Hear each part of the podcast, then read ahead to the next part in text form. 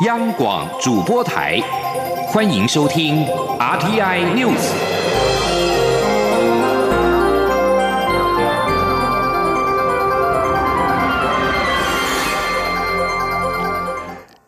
各位好，欢迎收听这节央广主播台提供给您的 RTI News，我是陈子华。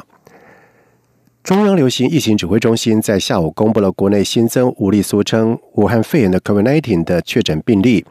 而其中四人是三十四案北部某医院的接触者，包括一名清洁人员、三名护理人员，而另外一名个案日前是曾经到杜拜以及埃及旅游，在今天确诊。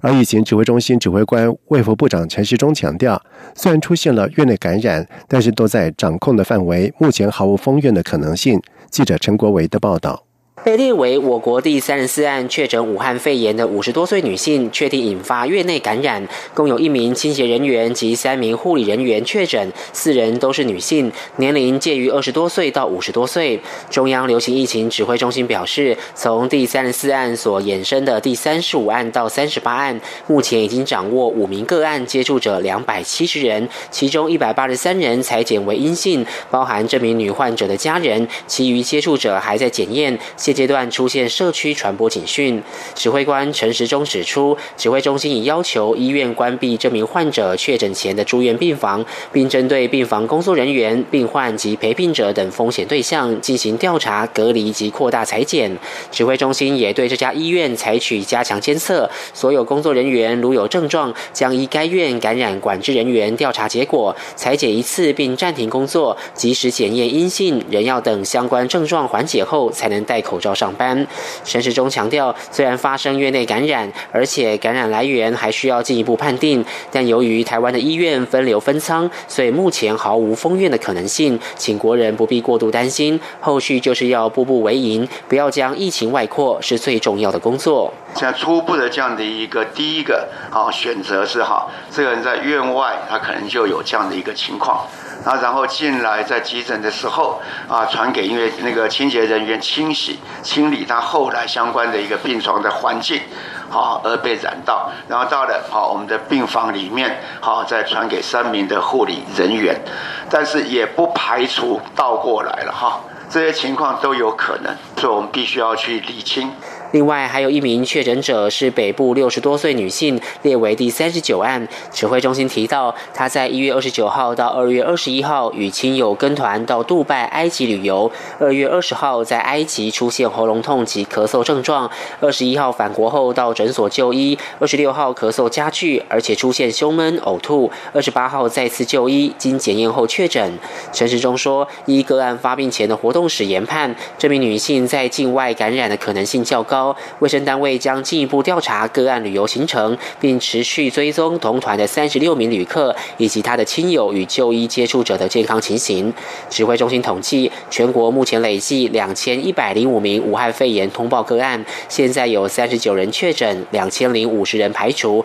其他还在隔离检验中。中央广播电台记者陈国伟台北采访报道。而另外第三十三案也是一名三十多岁的男子，曾经跟团到日本旅游，回台湾之后确诊。指挥中心在今天也公布了该名男子的日本的旅游路径。卫生单位也掌握了六十七名的接触者，持续的裁剪，而其中有三人有症状，已经住院隔离裁剪。指挥中心表示，如果同团者都判定在日本感染，将是提升日本旅游警示的参考。记者刘玉秋的报道。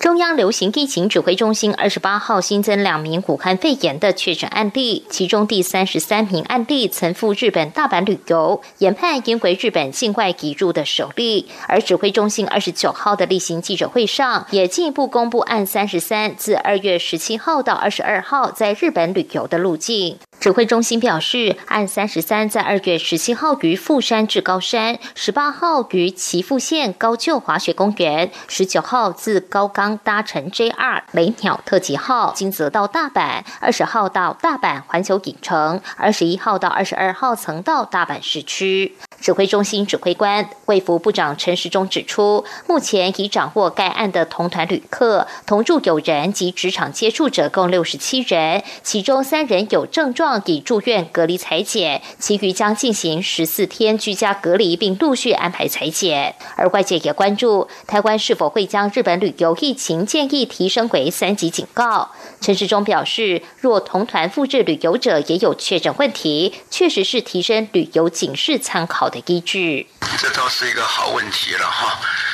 啊，当然有症状，我们当然就先来哈来做这个东西，不要在国内往外拓，这是我们是第一个目标。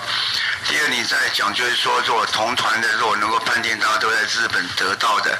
那确实也是在我们要提升旅游警示的一个重要的参考。不过，陈时中也强调，现在还要担忧钻石公主号对世界各国的影响，因为有一定的比例正在发病。虽然台湾庆幸自公主号返台的国人并无传出确诊，但十四天隔离期内若有任何新的变化，随时都可能提高等级。根据指挥中心公布的最新资料显示，除了中国已累计确诊七万九千两百五十一例。国际间已累计五千两百五十一例确诊病例，较前一天新增了一千零五十八例，分布在五十七个国家地区，其中新增了墨西哥、纽西兰、奈及利亚、亚塞拜然、立陶宛、白俄罗斯、圣马蒂诺及冰岛共八国，并以韩国病例数两千三百三十七例、意大利的八百八十八例为最多。指挥中心也再次提醒，世界卫生组织已将全球扩散及冲击风险等级调升至非常高。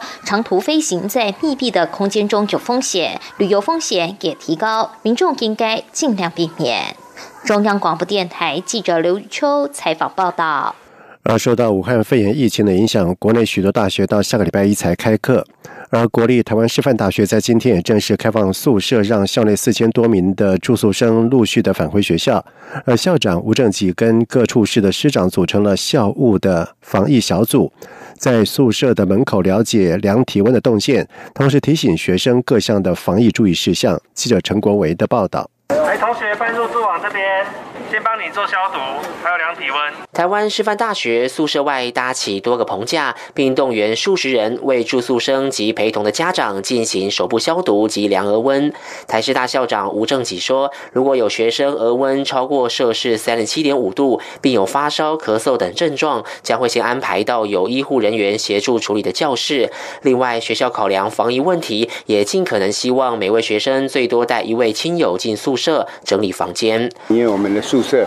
有两个人一间的，有四个人一间的，有六个人一间的。那大家在宿舍里面呢，怎么样维护寝室？那还有他共用卫浴，甚至洗衣机啊，甚至晒衣啊。他们相关的规则，我们都希望他们能能够注意。国文系二年级学生郭子全在妈妈和姐姐的陪同下，带着行李回到学校。他表示自己有带酒精及一盒口罩。他看到学校有实施量体温等措施，也感到很安心。就有一个管道可以就帮我们，就是病人可能有发烧或者真的有有就是得那个疫情的话，就会让我们就是可以隔绝，不会让我们接触到这些人。台师大图书馆在开学后将暂停校外人士换证入馆，并试办热感仪体温量测。学生进馆时，如果体温超过三十八度，将禁止入馆。假如有呼吸道症状，但体温未超标，则要在馆内全程戴口罩。吴正吉也提到，因为这次疫情，校内约有一百六十名中国香港及澳门的学生完成居家检疫，目前还有十二名韩国籍学生正检疫中，但约有两百五十名中港澳以及四名韩国。国籍学生无法如期回台开学，将透过安心就学措施，尽可能协助这些学生完成学业。中央广播电台记者陈国伟台北采访报道。而受到武汉肺炎疫情的影响，日本共同社中文网报道指出，中国国家主席习近平四月访日的行程，日本首相安倍晋三倾向于延后。安倍在二十八号跟中共中央政治局委员、中央外事工作委员会办公室主任杨洁篪举行了会谈。共同社报道说，安倍和杨洁篪会谈时间强调，为了取得充分的成果，必须精心准备，委婉的为习近平访日设下了条件。若根据韩国。国《东亚日报》的报道，德国将撤回驻北韩的大使馆的馆员，这是武汉肺炎疫情爆发以来驻平壤的外国使馆首次的暂时关闭。而韩亚航空的一架飞往越南的航班，在今天在越南有关当局拒绝让班机降落河内之后，在起飞大约两个小时之后折返。而韩亚航的人员表示，越南没有给明确的理由，他们认为这跟武汉肺炎疫情扩散有关。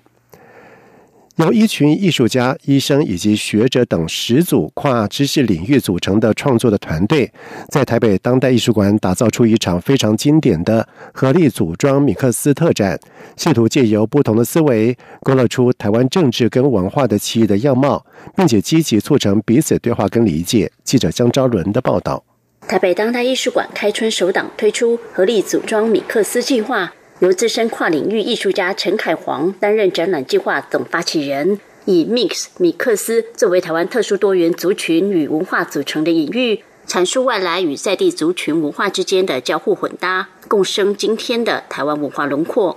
该展览结合十组计划发起人参与展出，当中有艺术家、医生、研究学者、原住民文化传承者等，透过跨知识领域的艺术计划合力组装，以具差异性的集体方式。并借由文件、作品与讲座、户外田野调查等具有高度参与式的策展形式，抽丝剥茧台湾复杂的文化背景。每一组计划都具有批判性与启发性。例如，致力于原住民族影像研究与策展的斯嘎亚西古策划的国家童话计划，就透过多媒体装置与电影放映讲座，重新梳理过去国族电影与统治者教育如何打造无缝神话形象。借此提醒，殖民暴力虽然无形，却无所不在。暗红工作队的三个身体计划，则是用蜡像、草人、石料三种元素融合成白色恐怖时期受难者被刑求的身体姿态。一方面是安抚被遗忘的魂魄，另一方面也是希望让民众透过认识政治犯身体的途径，了解白色恐怖时期被遗忘的身体经验，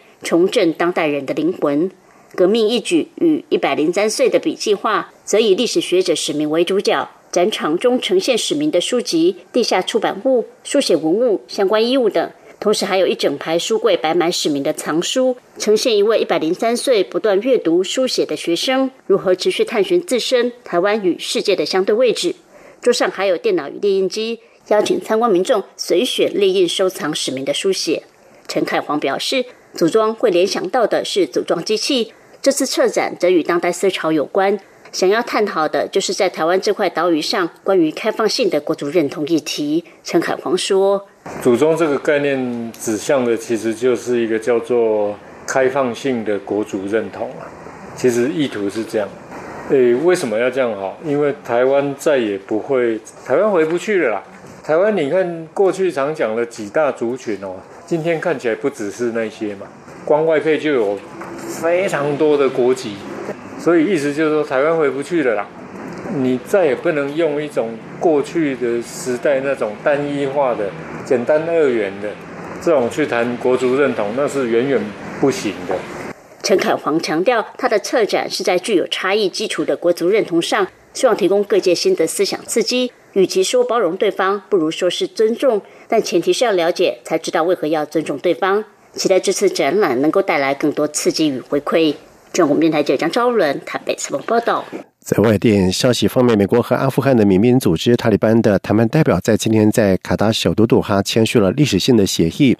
让美国得以从阿富汗撤军，以换取塔利班提供安全的保障。在经过了十八年的漫长的战争之后，这项协议将为阿富汗的和平铺路。美国及其北大西洋工业组织盟邦已经同意，如果塔利班遵守协议，他们将在十四个月之内撤离所有在阿富汗的部队。而根据杜哈协议，在派驻阿富汗超过十八年之后，上万名的美军将分阶段撤离，以换取塔利班提供安全保障以及跟科尔布政府举行会谈的承诺。而美国国务卿蓬佩奥以及塔利班领袖都出席了在杜哈喜来登饭店举行的这项签约仪式。在印度德里，因为反对公民法修正案而持续多日的几名跟宗教的暴力冲突，在今天大致的平息。而根据官方的统计，共有四十三人死亡，三百五十多人受伤。警方用无人机密且监控暴乱地区的状况。印度内政部表示，政府已经针对这起事件成立两个调查小组调查纵火以及暴力案件，警方逮捕超过了六百三十多人。